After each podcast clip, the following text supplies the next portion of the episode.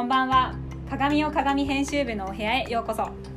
ここでは朝日新聞社が運営するエッセイ投稿サイト鏡を鏡編集部の日常や小話をお届けします。今日は12月4日金曜日編集長の伊藤です。隣に座ってる前田です。前田さんいつぶりですか？もう覚えてないです。大変失礼しました。はい。今日はスペシャルゲストが来ていますえっ、ー、と臨時臨時なんていうんですかピンチヒッターじゃなんていうんだっけ。えっ、ー、と2か月間研修で来てくれているテイラーさんです。あどうも、えー、見習いとしてやってきました。テイラーと申します。お願いします。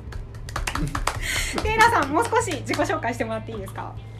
えっ、と僕はえー、記者だとか新聞編集やってきたんですけれども、まあ、ウェブに興味があって、えー、こちらに、えー、来ました。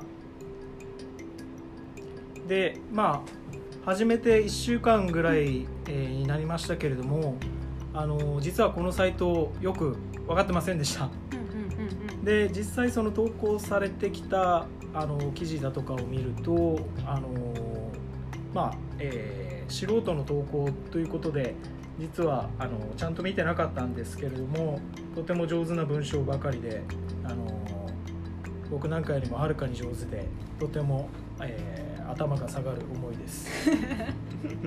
なんか特に気になったエッセイってありましたか？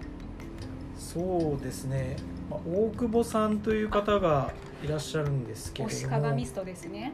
あのパンチラインというかどうやったらこんなフレーズが思い浮かぶのかなっていうのが印象的な言葉がいっぱいあってですね、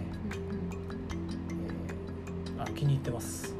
大久保由香さんですね。そうですね。えどれですか？特にどこからどれが好きだったとかあります？まあ、特になんか印象に残ったのはその脇毛。ああレインボーのやつだな。あこれですよね。12の夏に出会った人魚と脇毛をレインボーに染める夢を見ている。そう。これかな？そのお友達がその脇毛生えていてすごいバカにされていたらしいんですけれどもただその友達がすごいポジティブな人であのそのまま脇毛を残しなんか最終的にはもう脇毛の色を染めちゃえっていうことでもうレインボーにしちゃえみたいな風な感じで笑っていると、そこまでポジティブになれるのかなっていうのはあのすごいあ読んでて明るい気持ちになりましたありがとうございます。えっ、ー、とテイラーさんが読んだのは12の夏に出会った人魚と脇毛をレインボーに染める夢を今も見ているという作品ですね。ちょっと後でリンク貼っておきます。ありがとうございます。今テイラーさんはどんなお仕事をされているんですか？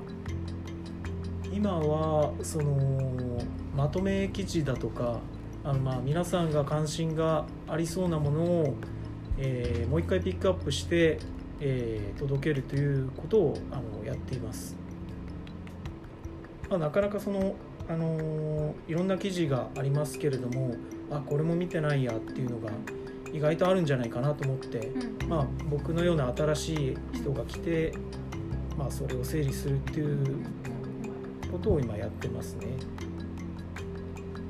そのまとめが外部配信先とか非常に好調なんですよねそうですねまあ、まだ僕はそこまで頑張ってはないような感じもしますがあのこれから期待してもらえれば。そうなんか外からね新しい人が結構入ってきてくださるのってすごいありがたくてなんとなくねサイトはこういうもんだって思ってきちゃってるところで、ね、新しい目線が入ってあ実はこういうところが魅力だったんだなとかって気づかされたりもしてありがたいでございます、はい、編集部の感想はどうですか？結構出社されてますよね。そうですね。あのー、まあ、まだ慣れないのでその仕事を覚えるって意味で、えー、出社してますけれどもただまあ慣れてきたらリモートでも、うん、あのやれるなと。あのまあ、皆さん基本的にその同世代というかあるいはそんなにあの先輩後輩してないのですごいあの風通しがいいというかあのそういう気がしています。あのすごい働きやすい環境だと思っています。だそうです。言わせてません。風通しはもう隙間風ビュービューと。そうそうそう。いい感じですよ。ビュービュー通って よくね部長がお散歩するに来るしねうちの編集部にね見張りに来るくらいとても風通し。ご愛顧いただきますご愛顧いただいて散歩コースになってますからね。まあそういう風通しの良さがおそらくそのなんていうんですか読者さんにも伝わっていっぱい投稿してくれてるのかななんてあの思ってます。あの完全にこびました。すいません。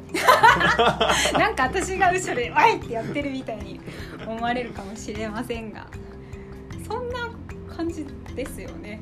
和気あいあいですよね。和気あいあいですいや伊藤さんよくイベントに出演されてますけどもそんなに普段と変わらない感じですよね。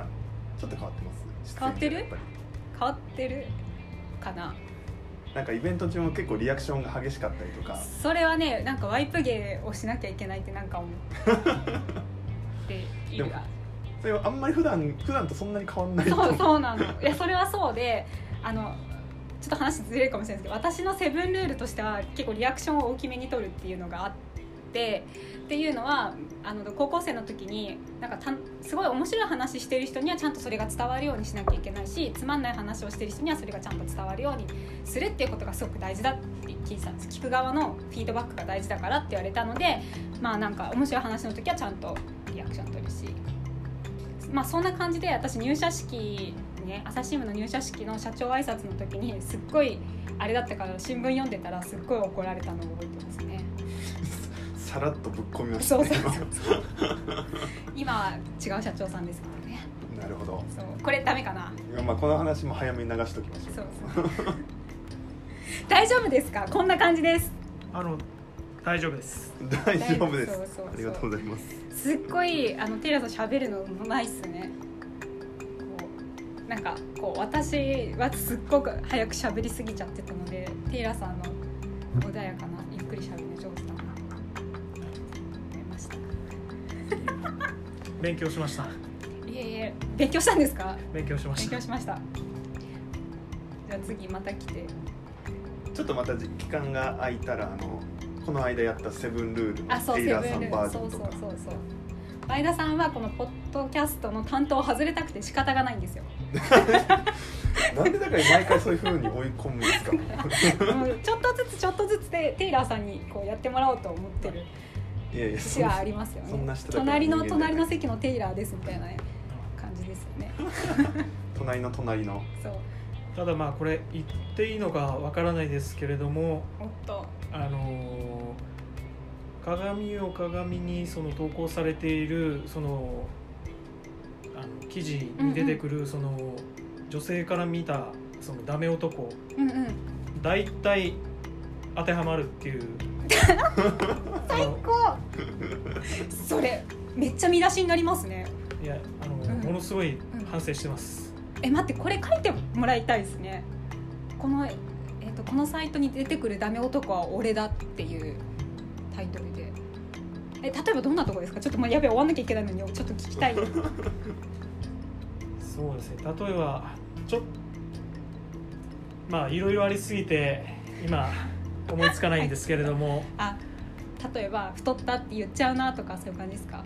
そうですね。まあ女性のその見た目に関してどうだああだっていうのをうん。あの本当に息を吐くように無意識に言ってる感じはあるのでそれをどう考えてるのかっていうのはハッとさせられるというかおおそういう気がします。